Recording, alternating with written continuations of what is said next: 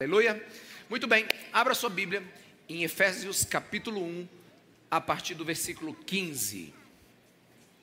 Efésios capítulo 1, a partir do versículo 15. Quero ler com vocês três versículos. A na minha versão diz assim: Por essa razão, desde que ouvi falar da fé que vocês têm no Senhor Jesus Cristo e do amor que demonstram para todos os santos, não deixo de dar graças por vocês, mencionando-os em minha oração, em minhas orações. Peço que o Deus do nosso Senhor Jesus Cristo, glorioso Pai, dê a vocês espírito de sabedoria e de, e de revelação no pleno conhecimento dEle. Aleluia. Você está diante de uma oração paulina. E aqui a primeira coisa que eu quero chamar a atenção é que não há dúvidas que das principais disciplinas espirituais, uma das mais importantes, se não a mais importante, é a prática diária da oração. A oração é a atividade que eleva a alma humana. Sabe, não é fazermos ela mecanicamente, não é fazê-la de forma sem entendimento, porque é a oração que leva os cristãos a degraus maiores na sua espiritualidade. Quantos me entendem, diga amém. Inevitavelmente, a oração é um dos motivos mais claros para a robustez espiritual dos filhos de Deus. O apóstolo Paulo, sem dúvida, ele é um incrível cristão. Você conhece ele antes da sua conversão e você conhece ele depois da sua conversão. A Bíblia é clara sobre a história dele. Mas agora nós estamos aprendendo como ele ora.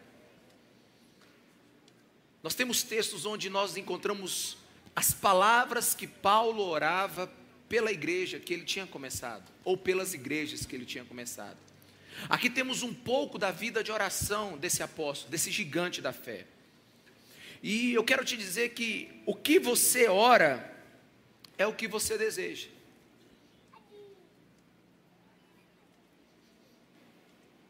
O conteúdo da oração revela o seu senso de valor. A nossa oração revela o que nós queremos. Por isso, o que oramos no final das contas, é o que nosso coração deseja receber. Por isso, verifique o conteúdo das suas orações. Veja o que você está orando. O apóstolo Paulo ele está orando. Eu tenho um desejo, Senhor, que a tua igreja tenha espírito de sabedoria e de revelação no pleno conhecimento de quem tu és. Esse é o desejo do coração do apóstolo. E se você observar, ele ora de uma forma muito interessante. Ele ora ao Deus de nosso Senhor Jesus Cristo. E por que isso é importante?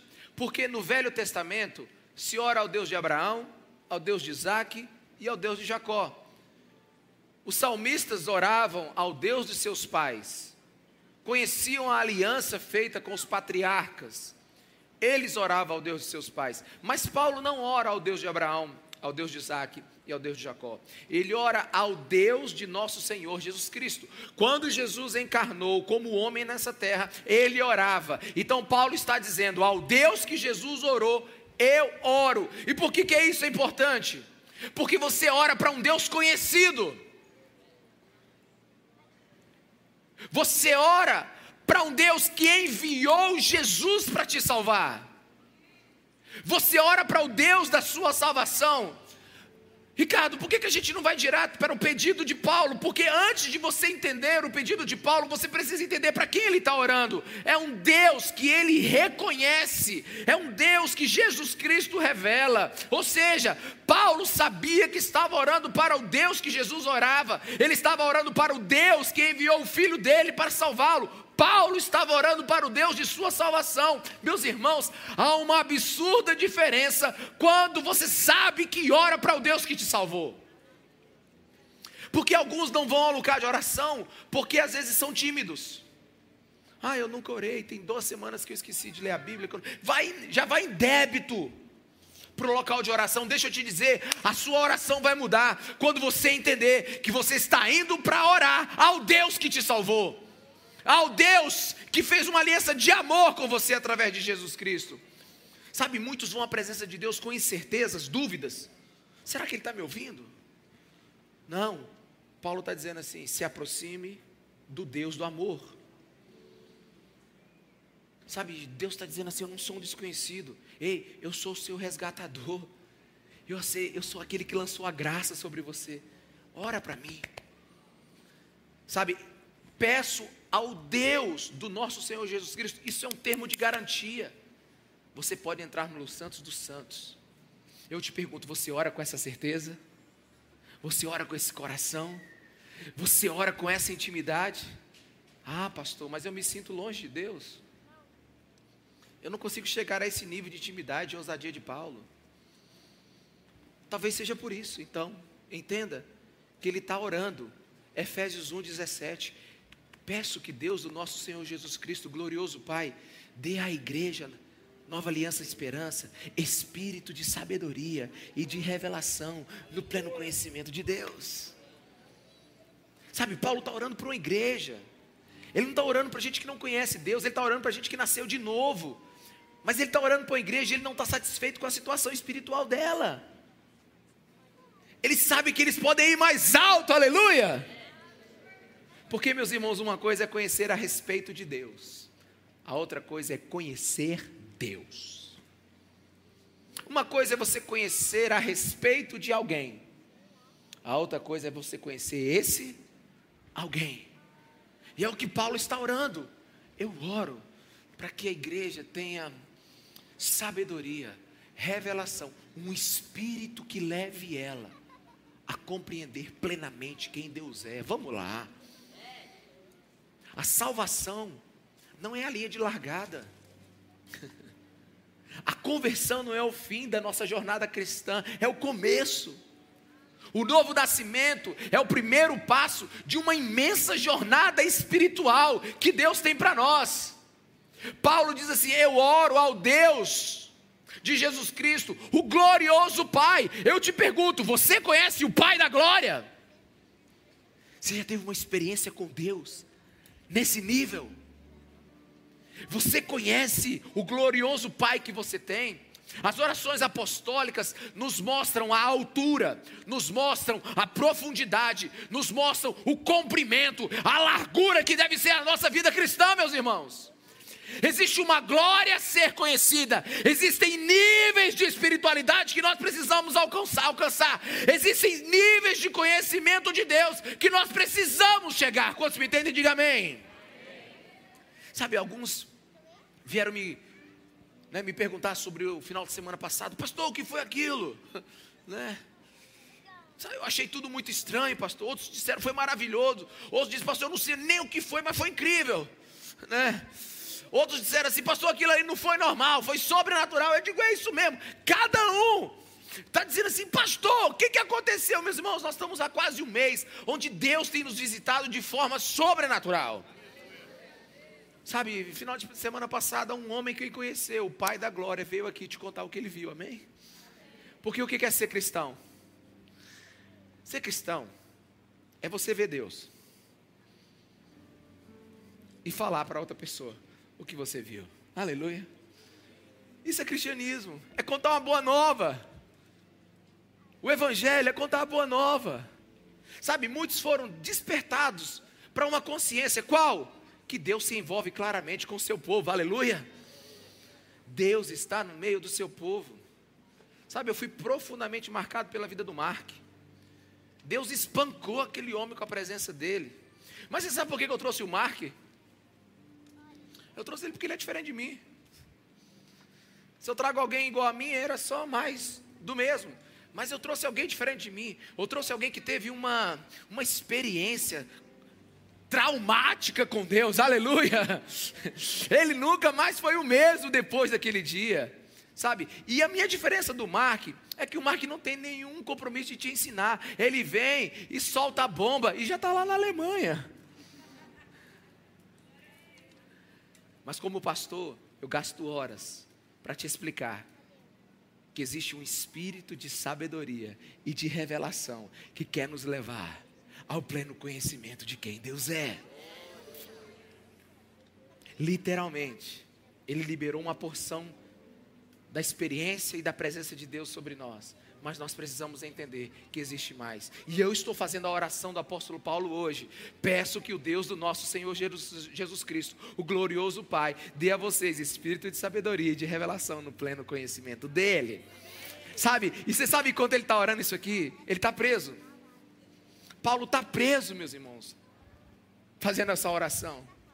A igreja está sendo perseguida, cristãos estão sofrendo, estão vivendo na miséria, estão vivendo em diversas aflições, mas olha aqui para mim, por favor, abra os seus ouvidos espirituais. Não tem pedido material nesta oração. Paulo ora para que a igreja tenha um espírito de sabedoria e de revelação. Eu sou pastor e jamais vou menosprezar a sua dor. Eu conheço muitos de vocês e sei o que vocês estão passando. Eu sei da individualidade de alguns, eu sei dos problemas familiares, financeiros, eu sei dos problemas de saúde. Eu não posso menosprezar isso, mas preste atenção Antes, antes de qualquer outra coisa, antes de melhores casas, carros, títulos, cargos, antes de melhores salários, antes de qualquer coisa, a igreja urgentemente necessita de espírito de sabedoria e de revelação no pleno conhecimento de quem Deus é.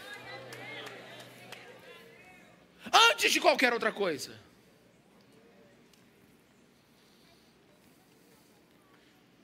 Nossas necessidades são inúmeros. Mas antes de qualquer coisa, precisamos conhecer a Deus. A oração de Paulo é: Jesus revela Deus para a sua igreja. Ela precisa disso. Sim, meus irmãos, como nós precisamos, o que vai nos diferenciar de todos os outros povos da terra, o que vai nos diferenciar de outra reunião, o que vai nos diferenciar de, de, de um teatro, o que vai nos, refer, nos diferenciar de um show, sabe? É a presença poderosa de Deus, o que o Evangelho oferece, que nenhuma outra coisa oferece: vida com Deus, comunhão com o Eterno, Deus agora na minha vida. É isso. Essa é a principal característica da igreja. Igreja é lugar onde tem que ter atividade de Deus sobre nós enquanto nós cultuamos. Aleluia! Ok, somos gentis, cordiais, educados, organizados, inteligentes, caridosos, tocamos bem, temos boa música, mas outra instituição pode ter isso. A singularidade da igreja é a presença do Espírito Santo de Deus. A singularidade da igreja é o sobrenatural de Deus agindo sobre nós. A singularidade da igreja é Deus no meio do seu povo. E tem uma coisa que eu tenho aprendido. Eu tenho aprendido que mudanças ocorrem mais rápido quando pessoas são expostas a certos ambientes. Mudanças ocorrem mais rápido quando pessoas são expostas a certos ambientes. Por exemplo, eu queria agora que todos os motoristas de Imperatriz fossem transportados para os Estados Unidos ou para a Alemanha.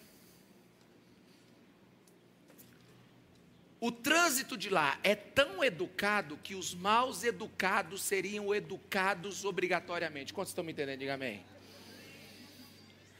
Assim, você ia tomar tanta multa, você ia ser tão perseguido pela polícia, você sofreria tanto sobre a pressão da educação daquele trânsito que você mudaria. Porque quando as pessoas são expostas a certos lugares, elas entram num fluxo de mudança, porque tem ambientes pedagógicos. Quantos estão me entendendo? Diga amém. É a mesma coisa também, eu queria que todo mundo aqui fosse transportado de uma vez lá para a Suíça você teria vergonha de jogar um lixo no chão. Você ficaria constrangido de abrir uma bala e sem pensar jogar-se no chão. Sabe por quê? Porque lá é tão limpo, é tão higiênico que esse ambiente ele empurraria você para uma higiene pessoal e pública. Quantos estão me entendendo? Diga amém. Eu acho que o apóstolo Paulo entendeu isso quando ele fez essa oração. Ele dizia assim: Pai, Ricardo, deixa eu te dizer uma coisa. Faz o que eu fiz lá com a igreja de Éfeso. Você está pedindo uma coisa, está pedindo outra. Cara, tem tanta coisa para você pedir, tem tanta necessidade. Faz uma coisa, só faz uma oração. Que Deus se revele a essa igreja que Deus venha sobre o culto, que Deus venha sobre nossa casa, que Deus venha sobre nós, sabe? Eu fico entendendo Paulo quando eu vejo essa, é, esse texto, eu fico entendendo a cabeça dele, sabe? A gente tem tantas necessidades, mas ele está dizendo o seguinte, Ricardo, sabe? Ouça o velho apóstolo, sabe? Que essas pessoas orem para que elas tenham um encontro tão perturbador com a presença de Deus, que elas sejam endireitadas pela glória de Deus. É isso que ele está orando. Aleluia, irmão. Aleluia. Eu quero que você saia traumatizado aqui com a glória de Deus. Que você nunca mais seja o mesmo. Aleluia. Um ambiente saturado da presença de Deus transforma mais do que mil ordens. Uh! Um ambiente saturado da presença de Deus te transforma, te inibe, te constrange, te converte. O apóstolo está nos ensinando. Ainda temos pouco conhecimento de Deus. É por isso que, que ainda somos quem somos. temos pouco conhecimento de Deus. É por isso que ainda somos quem somos. Sabe, ele ora, Senhor, manda um espírito de sabedoria, de revelação, porque ele sabe que a gente não vai aprender se Deus não nos ensinar, amém? Ele está pedindo assim: Senhor, venha ser o professor desse povo, aleluia. Venha ensiná-los sobre a minha presença. E aqui, não é conhecimento intelectual apenas, sabe? É experimental, sabe? É mais do que conhecimento racional, é mais do que informação Sabe, eu sou grato a Deus por Ele se revelar através da natureza. Sabe, os céus, eles, eles, eles declaram que Deus existe. O firmamento anuncia as suas obras. Não tem como você, sabe, em sã consciência, achar que esse mundo, ele é um nada que se rebelou contra si mesmo e evoluiu. Não, isso aqui é criação de um Deus inteligente, de um Deus virtuoso, de um Deus poderoso. Sabe, a natureza revela a Deus. Obrigado, Deus, pela natureza. Obrigado pelos dez mandamentos, obrigado pelo Velho Testamento, obrigado pelo Novo Testamento, obrigado pelos Evangelhos, obrigado pelas histórias e os milagres de Jesus, obrigado por tudo isso, Senhor, obrigado pelo Espírito Santo que desceu em Atos capítulo 2. Mas, Senhor, o nosso pedido hoje é muito específico. Eu quero ter uma experiência profunda, interior, sobrenatural, experimental com quem tu és, aleluia. É isso que a igreja precisa nesse tempo. Precisamos ser essa igreja. Pastor, o que, que Paulo está orando mesmo? Ele está orando para você ter um encontro com Deus. Ele está orando para que você tenha um encontro tão poderoso com Deus que você tenha memória de um momento. Aleluia. Quem quer memória de um momento com Deus aqui? Quem quer ter uma memória de um momento com Deus que nunca mais vai se afastar da sua vida? Quem quer ficar velhinho com 80, 90 anos e lembrar do dia em que Deus atropelou você com a presença dEle? Pastor, larga de exagero. Não, irmão, exagerado.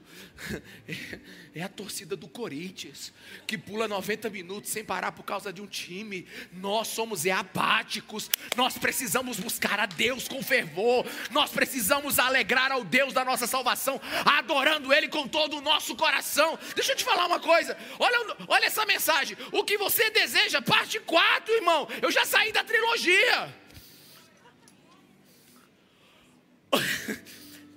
ou isso aqui é falta de criatividade, ou excesso de convicção do que a igreja precisa, amém? Ou é falta de criatividade, ou excesso de foco. É isso que nós precisamos. Nós precisamos aprender a desejar Deus. Sabe, o apóstolo está dizendo assim: você e Deus já tiveram uma reunião particular, amém, irmão? Aleluia. Deus ali e você aqui. Ah, uau! Vocês já tiveram uma reunião particular, só vocês? Você já experimentou do conhecimento dele? Sabe, não é possível colocar esses versículos em palavras, mas Paulo está dizendo assim: é real o seu relacionamento com Deus? Um dia os seus joelhos se dobraram em lágrimas, e agora Deus é o seu Deus, não é o Deus do pastor, não é o Deus do seu não é o Deus de Abraão, não é o Deus de Isaac, é o seu Deus. Você pode dizer, eu vou orar ao Deus que eu tive experiência sobrenatural com Ele. Eu conheço a cruz, eu conheço Jesus. É isso que o apóstolo está nos ensinando a orar. Sabe, é um conhecimento por via direta, pessoal. Sabe, como é que eu digo isso? Paulo, ele sabe, ele sabe que existem muitas pessoas salvas na igreja de Éfeso que não têm espírito de sabedoria e de revelação no pleno conhecimento de Deus. E se não tem, na igreja onde Paulo começou,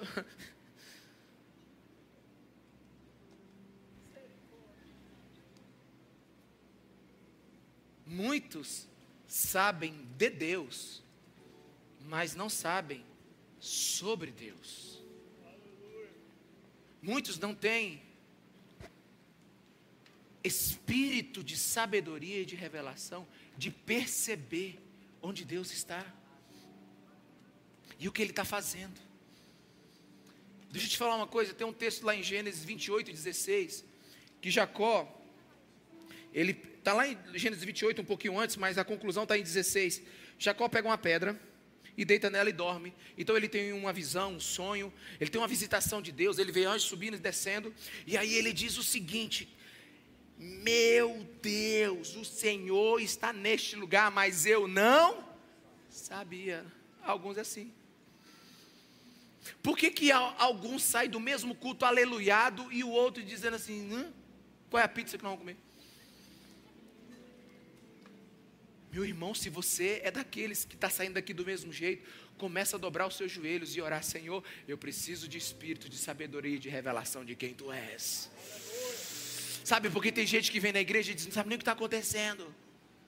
Estou perdendo alguma coisa? Tá, está perdendo. O rio de Deus está passando por aqui e você não está bebendo. Estou perdendo alguma coisa? Sim, está. Deus existe e Ele deseja ser conhecido por você. Sabe, eu não sei como é que vai ser o céu, mas eu. Eu sei que existe uma máxima na eternidade. Qual é a máxima que a gente tem na eternidade? Está lá em João 17, versículo 3.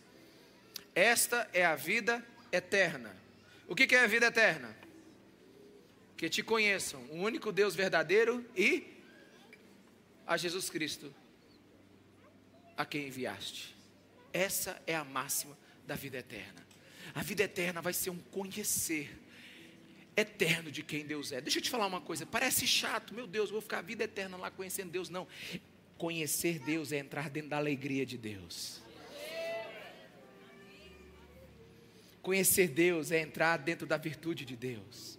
Conhecer Deus é experimentar os sentimentos de Deus. Conhecer Deus é você ter a própria mente do Cristo. Aleluia. Aleluia. Sabe? E nós precisamos buscar isso. Aí talvez você diga: "Pastor, mas eu não sei acessar isso. Eu vejo meu irmão tão cheio do Espírito Santo e eu não sei. Eu vejo, eu, eu, eu faço até um esforço, sim, isso não é novidade. Né? Jó, em capítulo 23, versículo 3, ele diz mais ou menos assim: se tão somente eu soubesse como encontrar Deus e, e chegar na casa dele, mas eu não sei. Deixa eu te falar, a gente não sabe. Essa é uma montanha que a gente não consegue subir sozinho. Ninguém, ninguém conhece Deus pela sua própria força, pela sua própria pesquisa. É por isso que o apóstolo Paulo está orando. Eu não deixo de orar por vocês e pedir que vocês tenham espírito de sabedoria e de revelação, em pleno conhecimento de quem Jesus Cristo é. Ele está pedindo ajuda para Deus, para Deus se revelar a Ele, para Deus se revelar à igreja. Ele está pedindo para Deus: Deus me diz quem é Deus. Porque homem nenhum pode conhecer Deus se Deus não se fizer conhecido a Ele. O nome disso é graça. Eu gosto muito de Calbar quando ele diz assim: Deus só é Deus porque é Deus do ser humano. Ele está dizendo assim: Deus só é conhecido porque Deus criou uma criatura para ele ser conhecido. Aleluia! Senão ele estaria oculto para todos, porque Deus só é conhecido porque ele nos criou para conhecê-lo.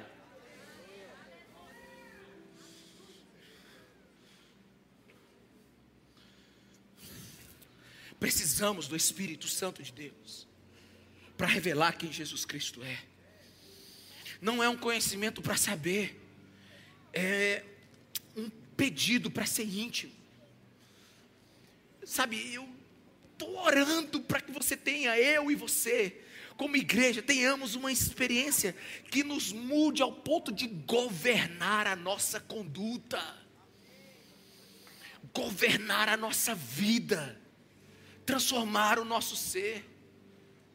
Sabe, querendo ver o progresso da igreja, Paulo está orando, Senhor, dá espírito de revelação, de sabedoria, como ele orou em Filipenses 1,9, que nós já vimos, Senhor, que o amor dessa igreja aumente cada vez mais, em toda percepção, em todo conhecimento. Sabe, Paulo está dizendo assim: igreja, tenha um amor que ame Deus como ele deve ser amado.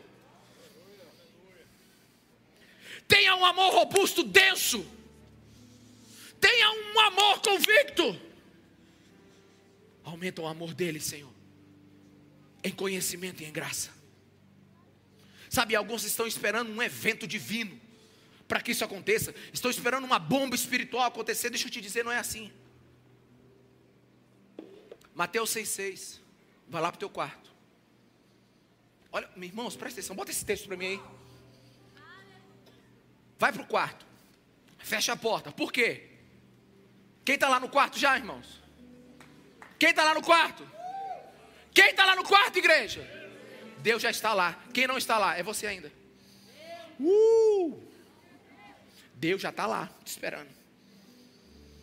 Quando você orar, vá ao seu quarto, feche a porta e ore ao seu pai, que está em secreto. É, entendeu lá? Ó. Sabe, o nosso coração precisa aprender a passar tempo com Deus. Porque o seu coração está faminto agora. Por alguma coisa ele está faminto. É por isso que você está angustiado. É por isso que você está triste. É por isso que você trabalha muito. É por isso que você tem ambição, ganância, o nome que você quiser dar. É por isso que você acorda cedo. É por isso que você não acorda cedo. É por isso que você faz o que faz, do jeito que faz ou não faz o seu coração está com falta de algo. Todo excesso é falta, toda falta é excesso. Quantos estão me entendendo? Diga amém. Sabe, o nosso coração é um poço sem fundo que só pode ser preenchido pela presença e pelo conhecimento de Deus. Eu conheci uma pessoa por vários anos, vários anos, talvez 15, 20 anos, que ela buscou no budismo, no espiritismo, na física quântica, nas viagens, na gastronomia, na literatura, em todo lugar que você pensar. É uma alma inquieta, ansiosa, pesada. Mas, meus irmãos, não existe alma mais pesada do que aquela ainda que não encontrou a verdade em Jesus Cristo de Nazaré. Então nós precisamos de Deus. Eu não preciso nem perguntar qual é o teu problema. Eu vou te dizer qual é a sua solução. A solução é o pleno conhecimento de Deus na sua vida. Você vai explodir de vida quando você tiver isso.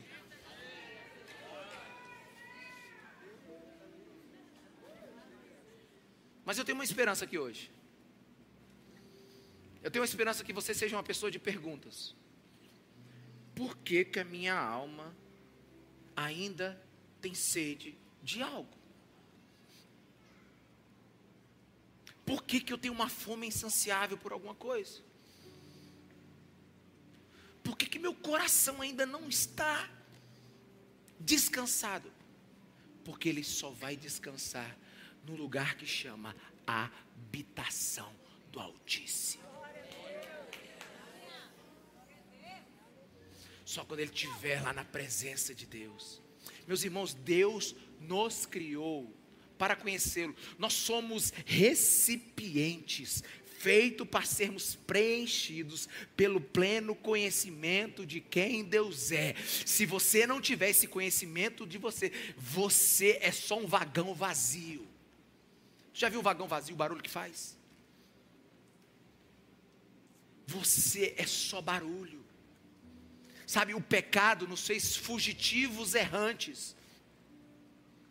O pecado fez que Deus se tornasse um estranho. E eu não estou exagerando. A nossa alma precisa de Deus, mas Deus, sendo estranho, nós retiramos da nossa alma a sua verdadeira alegria. Deus é um estranho para muitos, em vários níveis. Deus é um estranho para a igreja, em muitos níveis. E como é que você pode afirmar isso tão categoricamente? Eu posso te afirmar através da minha própria vida, pelo tempo de oração que a gente passa com Ele. Sabe, quando a gente está com os nossos familiares, a gente passa horas conversando sobre coisas que já aconteceram várias vezes, sorrindo antes do cara terminar a, a história, você sabendo como termina.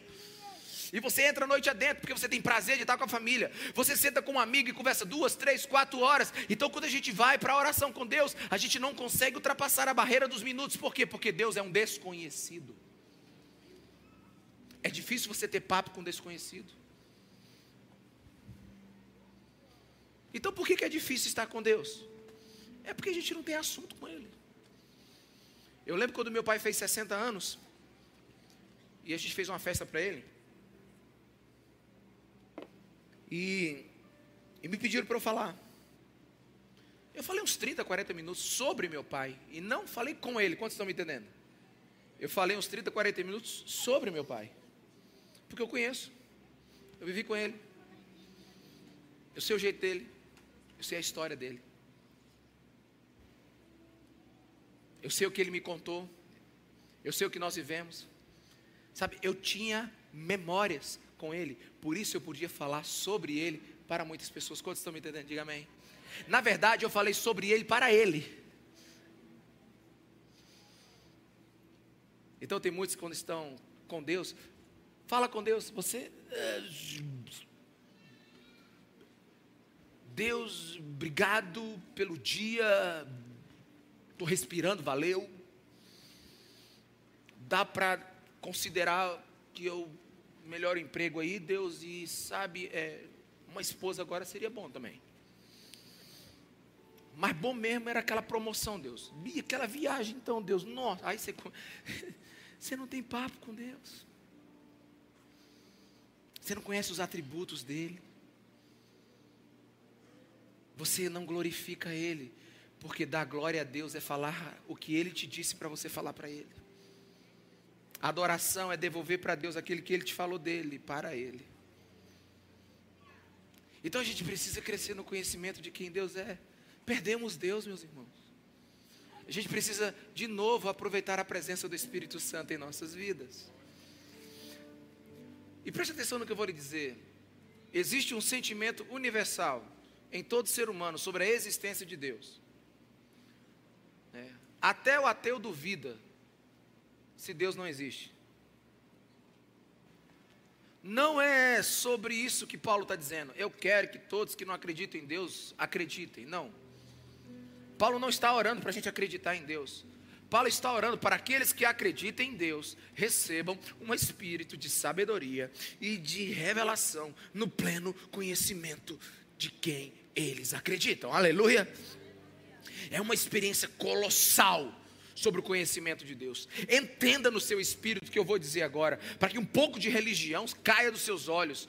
Odiar o mal não é o mesmo que amar a Deus. Ser bom, ter bons modos, não é o mesmo que conhecer a Deus. Ser educado não é o mesmo que você ter paixão por Jesus. Possuir informação bíblica, ir à igreja, não é o mesmo que ser um cristão apaixonado por Jesus Cristo de Nazaré. Vocês estão me entendendo, meus irmãos? Mas enquanto eu estudava esse texto, me veio algo que me assustou. Me assustou mesmo. Eu parei uns 10 minutos e falei: que isso? Que pode? Eu fiquei meio assustado com Tiago 2,19. Eu não sei se vai te assustar, mas deveria. Tiago 2,19 diz o seguinte: Você crê que existe um só Deus? Muito bem. Até mesmo os demônios creem e treme.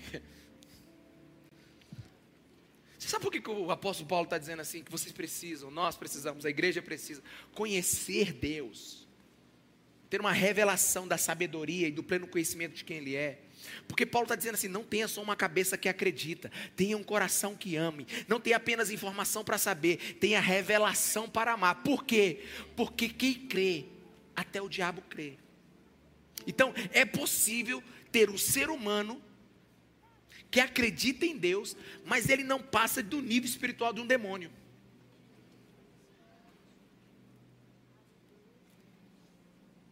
Eu vou repetir de novo. Você acredita em Deus? Ok. Até os demônios acreditam. Então é possível ter alguém que acredita em Deus, que está no mesmo nível espiritual de quê? Os demônios. Porque Paulo não quer que você acredite. Paulo quer que você tenha pleno conhecimento pelo Espírito da sabedoria e da revelação de quem Deus é. Responda-me, você toca, vê o mundo invisível? Você toca o mundo intangível? Você tem nas suas veias uma experiência sobrenatural? Porque eu cresci num ambiente maravilhoso, meus irmãos. Eu, desde que eu tenho memórias, eu me lembro indo para a igreja. Sabe? E para aqueles que têm só 25 anos de idade, o culto à noite era bem na hora dos trapalhões. Para uma criança com menos de 10 anos, era muito difícil de entender aquela punição. Então, mas eu ia para a igreja. Eu ia para a igreja na escola bíblica, eu ia para a igreja domingo à noite, eu ia para a igreja na quarta-feira, eu ia para a igreja. Então, a minha vida ela foi formatada pela cultura da minha família e pela cultura de igreja. Então, praticamente toda a minha vida eu vivi na igreja. Desde os meus nove anos eu tocava na igreja já. Eu sempre estive, sabe, sabe, em ação na igreja de alguma maneira. Mas em abril de 2002, eu tive que encarar um fato que mudou a minha vida para sempre. E eu jamais poderia imaginar.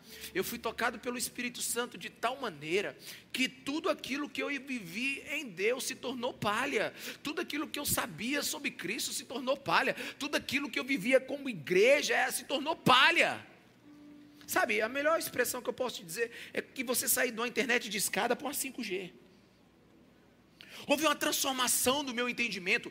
A minha consciência teve uma revelação da onisciência de Deus, da onipresença de Deus sabe? Tudo mudou, sabe? Jesus não era uma bela história de martírio, não, ele era o Rei da glória, ele era o próprio Deus encarnado. A Bíblia não era assuntos e histórias, ela era a vontade absoluta de Deus para o meu viver. Os meus pecados não eram grandes, eles eram graves, eles eram imensos e abomináveis para Deus. Sabe, o Espírito Santo me mostrou a fraqueza da religião, das formas, das cerimônias, e ele mostrou que não tem nada mais poderoso do que você ter uma experiência com o Espírito Santo. E eu não tive como ir atrás daquilo que me alcançou. Quantos estão me entendendo? Diga amém. Eu fui alcançado para correr atrás daquilo. Sabe, eu já tive experiências com Deus. Eu já fui completamente curado de uma inflamação nas minhas amígdalas que eu não conseguia sequer comer e eu fui instantaneamente curado. Eu sei o que é o poder de Deus, eu tenho dons espirituais. Deus tocou em mim. Eu não estou falando de um lugar que eu não vim. Eu sei que eu preciso subir mais, mas eu quero despertar você. Existe mais do que você está vivendo, sabe? Existe mais do que você já experimentou, sabe? E eu deixa, eu deixa eu te falar isso com todo o meu coração. Depois disso, houve uma busca dentro de mim que eu não pude mais controlar controlar. Eu sou um homem que, que, quero ler a Bíblia, que quero conhecer o que Deus tem para mim, e eu fico observando o que está acontecendo na nossa igreja. Não se preocupe, o que for antibíblico, eu vou parar, aqui eu vou segurar, eu não vou deixar, eu não vou deixar que isso venha, mas meus irmãos, não é o que não está acontecendo, o que está acontecendo, é o que não está acontecendo no nosso meio que está me preocupando. De novo, ou é falta de criatividade, ou excesso de foco. A quarta mensagem sobre o mesmo tema. Deus quer fazer algo no nosso meio. Sabe, Deus precisa tornar. Deus precisa se tornar uma obsessão para você. Calma, vamos lá. Deus precisa tornar uma obsessão para você. Uma obsessão. Sabe, é difícil ficar falando de si mesmo. Mas eu tive uma experiência com Deus perto dos meus 30 anos. Então você imagina, do jeito que eu sou, a minha cabeça, o tempo que eu perdi. 30 anos de idade, um terço da minha vida tinha, tinha ido já. Meus irmãos, eu entrei numa, entrei numa busca frenética. Eu li esse livro aqui, letra por letra. Eu já li acho que mais de dois mil livros. Sabe, eu já fiquei 23 horas ininterruptas estudando sobre Jesus. Eu não sei nem como é que foi aquilo. Eu só lembro que eu comecei sete da manhã e quando eu olhei no relógio era seis da manhã do outro dia. Eu me lembro uma vez que era uma virada de ano, eu falei, Deus fala comigo. eu me lembrei de uma história muito engraçada aqui, desse negócio de Deus fala comigo. Né? Eu já fui muito no monte orar, né? E eu fui para o monte uma vez, sozinho. Aí estava um amigo meu lá, ele é policial. Mas ele estava tão apaixonado na oração por, lá. Ele estava assim, Deus, fala comigo, Deus. E eu fui me aproximando para ver. E ele estava indo para frente para o lado, Deus, fala comigo. E ele estava ainda com toda aquela roupa do, do Bop, né? né? E eu falei, porque tava, era lua cheia, eu falei, meu Deus do céu. Aí ele, Deus, fala comigo hoje, Deus. Eu sou desse, desse lugar depois que você falar comigo, Deus. Deus, fala comigo, senão. Ele botou a mão na arma, eu digo, pronto. E eu falei, aí eu quase disse o nome dele aqui agora. Eu falei, bicho, tu vai ameaçar Deus agora. E a gente. E a gente começou a sorrir lá, né? Tipo assim, fala comigo, Deus não. Né? Mas o fato é que você, em alguns momentos, você precisa ter esse desespero, sim, meus irmãos.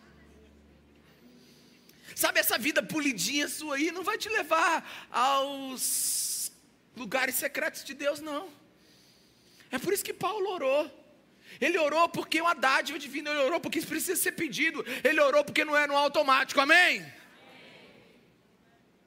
Sabe, a gente foi educado de uma maneira errada.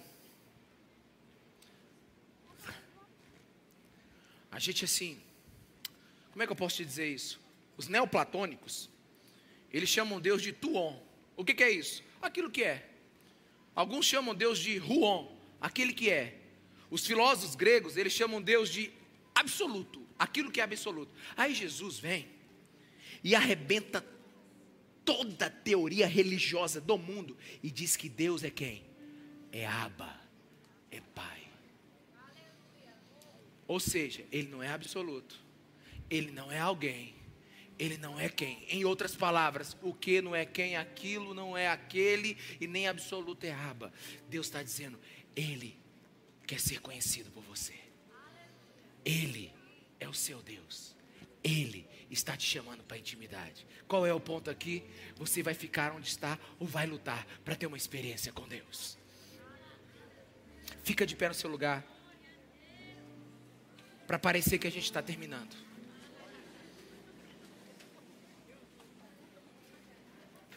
Você ora por isso? Vamos lá, irmão. Você ora por isso? Você roga, Deus, mostra-me tua glória. Você diz, Deus, tenho sede de ti. Deus, eu quero te conhecer. Você já deu uns gritos de desespero, Deus, revela-te a mim. Mateus 11, 27. Coloca para mim aí Mateus 11, 27. Deixa eu lembrar com meus irmãos que diz: Todas as coisas me foram entregues. Jesus dizendo: Por meu Pai. Ninguém conhece o Filho a não ser o Pai. Agora vem a parte boa. E ninguém conhece o Pai a não ser o Filho. E aqueles a quem o Filho quiser revelar. Presta atenção. Deus revelou tudo que ele é para Jesus. E Jesus está dizendo assim: Olha, eu sei quem é Deus e não estou guardando isso só para mim. Estou pronto para revelar para ouvidos que querem ouvir e para corações que desejam receber. Aleluia. A fome de Deus aqui, há desejo por Deus aqui. Sabe, nem pisque, nem respire o que eu vou te dizer agora. Coloca para mim aí Romanos 8, Romanos 8, 16. Isso, o próprio Espírito testemunha ao nosso espírito que somos filhos de Deus. Sabe, presta atenção, esse é um dos textos mais altos da Bíblia. Esse é o lugar mais alto que um ser humano pode chegar. Sabe, existe algo maior do que isso? Haveria algo superior a ser filho de Deus? Olha para mim. Sim, tem algo maior do que isso.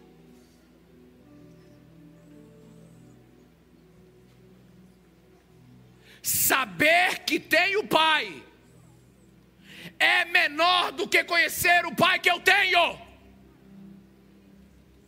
Vamos lá, vamos lá, vamos lá.